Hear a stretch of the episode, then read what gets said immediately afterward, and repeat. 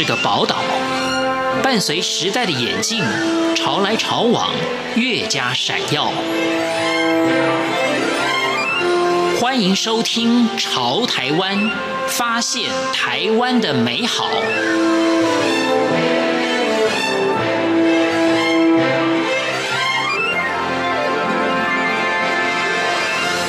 听众朋友您好，欢迎您收听《潮台湾》，我是文心。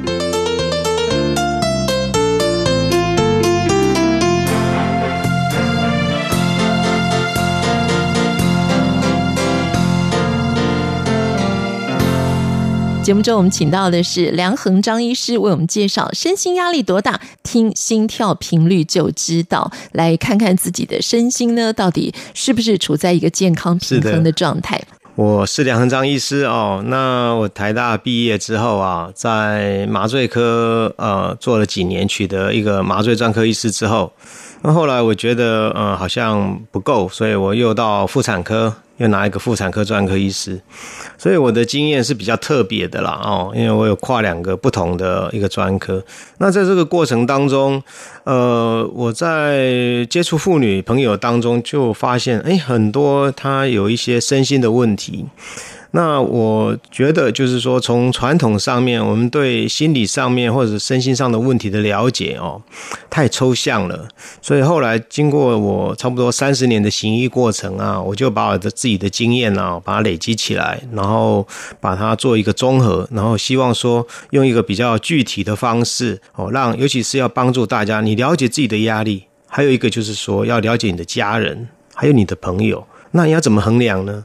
啊，传统上我们都用问的嘛，啊，或者写写问卷。可是你不能够照三餐问呐，对，大家都会受不了。所以我想用一个我自己的行医的经验哦，然后把它提供出来，大家做一个参考。在这个自然医学的领域呢，大家都知道心理跟生理它的互动关系是很频繁跟密切的啊。但是我们以前都觉得，哎，那到底是心理影响生理，还是生理影响心理？哈，那这也是梁医师您跟其他医师所提出来的理论有一些不同之处，嗯、是吗？是的，嗯，因为我们过去在谈这些问题的时候，通常没有办法量化，没办法量化，就产生一个问题，就是说我们没有办法去去追踪预测，还有在治疗上面也会发生一个问题，到底它有没有变好？但是事实上呢，我们人的心理变化，它都没办法脱离一个。心脏的问题，所以我们会觉得说有些事情我们心痛啊，我们都会觉得很高兴，一定一定讲，哎，我们心里很高兴啊。然后碰到难过的事情啊，我心里好难过，对不对？所以心脏就是主导我们身体身心灵一个一个核心嘛。嗯，那它是很直接的反映我们的大脑还有我们的身体的需要。所以我们透过这个心脏的检测哦，从这个临床上面，我常常用这个指标，然后去衡量一个病人的一个状态，然后得出一个。一个结论就是说，其实我们透过这一个简单的指标，就可以提供我们一个做一个参考，然后它还是蛮实用的，每个人都可以运用啊。我们身体最直接反映我们大脑的，还有我们身体就是心脏嘛，就是心跳嘛。因为心跳它主管我们身体，呃，大脑它有所运用所需要的一个养分啊，还有热量啊，还有身体嘛。呃，就像我们开车一样啊，我们油门一踩，引擎就呼呼呼呼叫嘛，对不对？那我们油门放掉，它就下来嘛。对。所以我们的日常是不是应该有这样波动？嗯。诶，假设有一天你开车，你发现你引擎一开，它就跳得很快。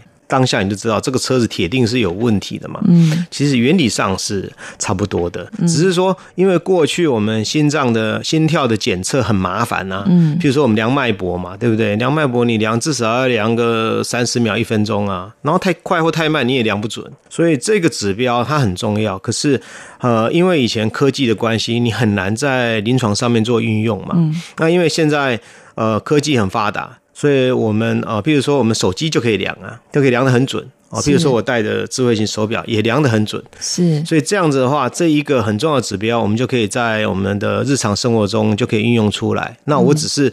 把这个方法介绍给大家。对，那我觉得像自律神经失调这个名词，近几年来呢，很多人觉得自己什么压力很大啦，哦，失眠啦，各种呃文明病啊，我们都听到这个名词啊，交感神经、副交感神经。但是到底我们应该怎么样来应对它？一个很直接的方式就是说，你的心脏就直接就绑住你的交感神经跟副交感神经嘛，对，它就直接的反应，它是很直接的。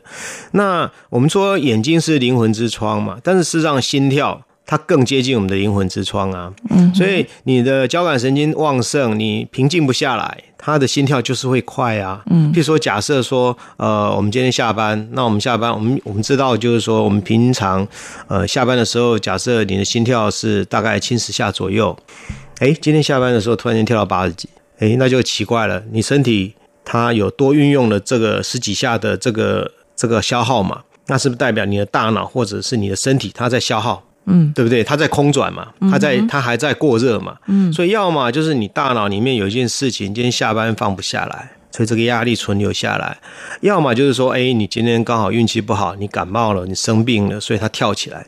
所以它这是一个其实一个蛮蛮直接的一个指标。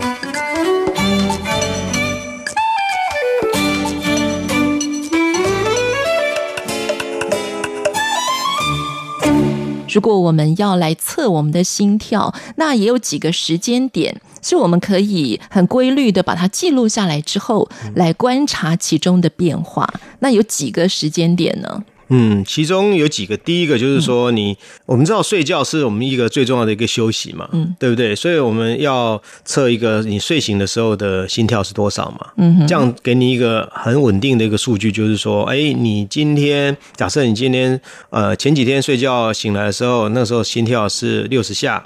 那今天还是六十下，那代表他的身体的一个活动，它是一个在一个很平稳的状态嘛。那假设说他突然间呃跳高高了，那你就知道说哦，他突然间跳高了五下到十下，你就很明显知道就是说，哎，你身体有一些修复，它没有完成嘛，对不对？所以一个是睡醒的时候嘛，嗯，那另外一个就是说，譬如说你今天呃觉得你的工作压力很大，好，那我们今天上班前呢，我们测一下。我们在工作开始之前测一下，看看心跳有多少。假设我们平常工作开始之前心跳是跳到七十下，诶，今天突然间跳到八十，那显然你的压力就比平常高了嘛。嗯哼。那我们知道，就是说我们心跳跳越快，我们感受的压力就越强嘛。所以你就可以预期，就是说，哦，那今天你可能自己要稍微冷静一下，因为你有可能一下子就太快，你情绪就会上来啊。嗯，对不对？那另外一个就是说，呃，我们一般。呃，在工作休息之后，我们是是不是有没有办法回到平静？哦，比如说我们忙一件事情，忙完之后，那他是不是能够冷静下来？因为我们冷静下来，才能够再处理下一件事情嘛。嗯。哦，比如说，比如说一个妈妈好了，那今天她碰到一些事情很忙，然后今天哦有点烦躁，你一看哦，我今天跳得很快。那你就知道说你今天情绪可能不太好，那等会你就要小心。嗯、等会我小孩回来，我可能要 稍微有一些敏感的议题，嗯、我们可能稍微要回避一下，嗯、对不对？嗯，是。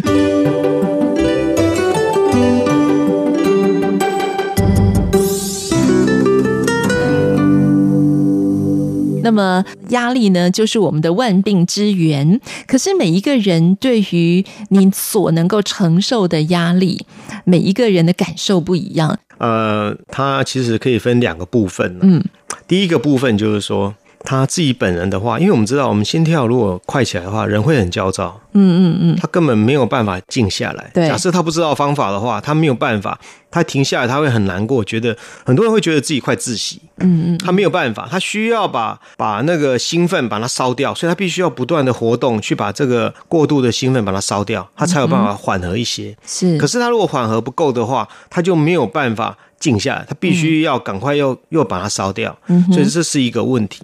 那第二个问题就是说，我们人有一个本性哦，蛮好玩的。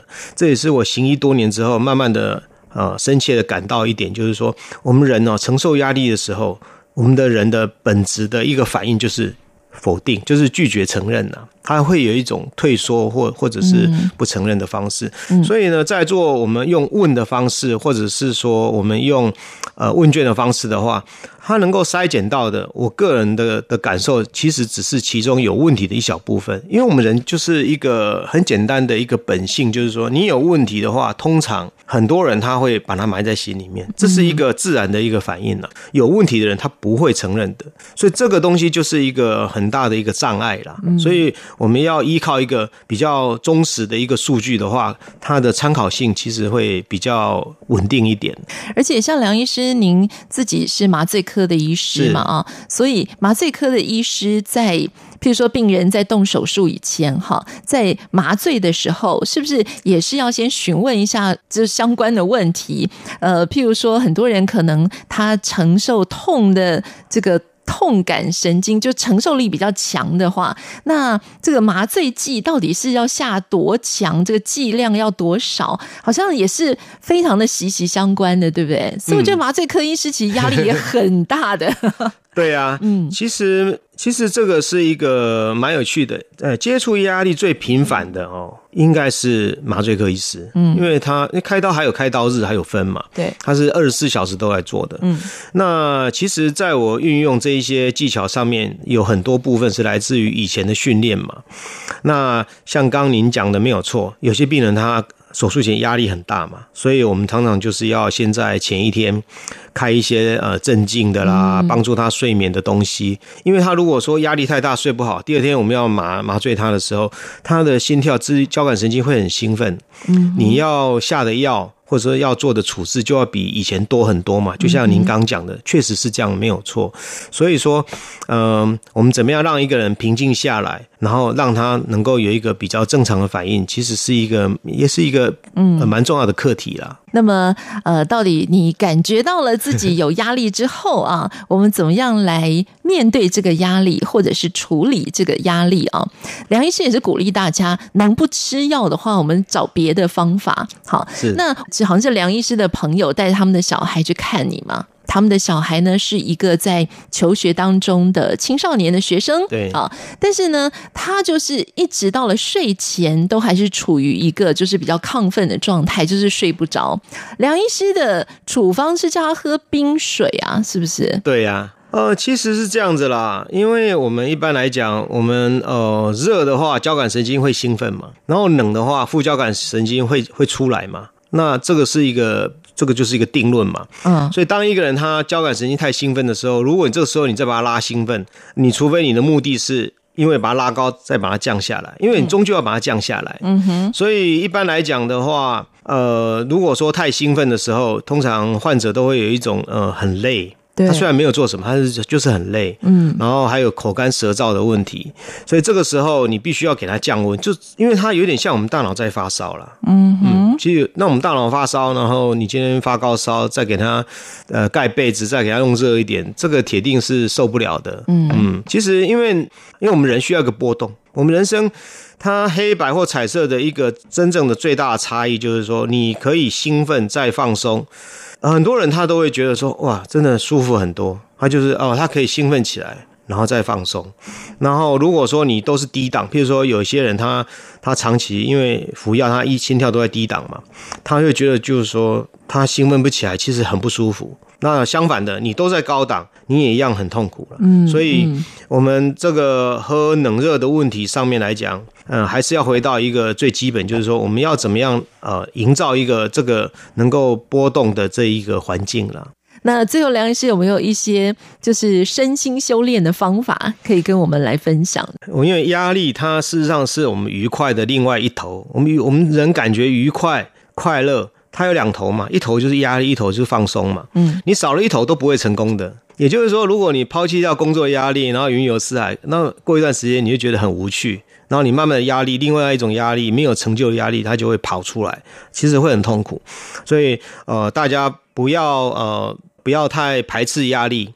对，但是也不要忽视说你要学会怎么样去放松自己，因为这个是我们在追求我们人生这个比较一个快乐、比较多彩多姿的人生当中，你必须要这两头的这样子的一个波动，来给你这样子的一个一个快乐了。嗯，好，所以最后呢，就是。看美景、吃美食，达到这个让身心平衡的状态。嗯，是。好，从今天开始，大家就可以来记录一下这个心跳的频率啊，嗯、来看看自己的身心呢，到底是不是处在一个健康平衡的状态。好，今天非常谢谢梁医师分享，谢谢，谢谢。谢谢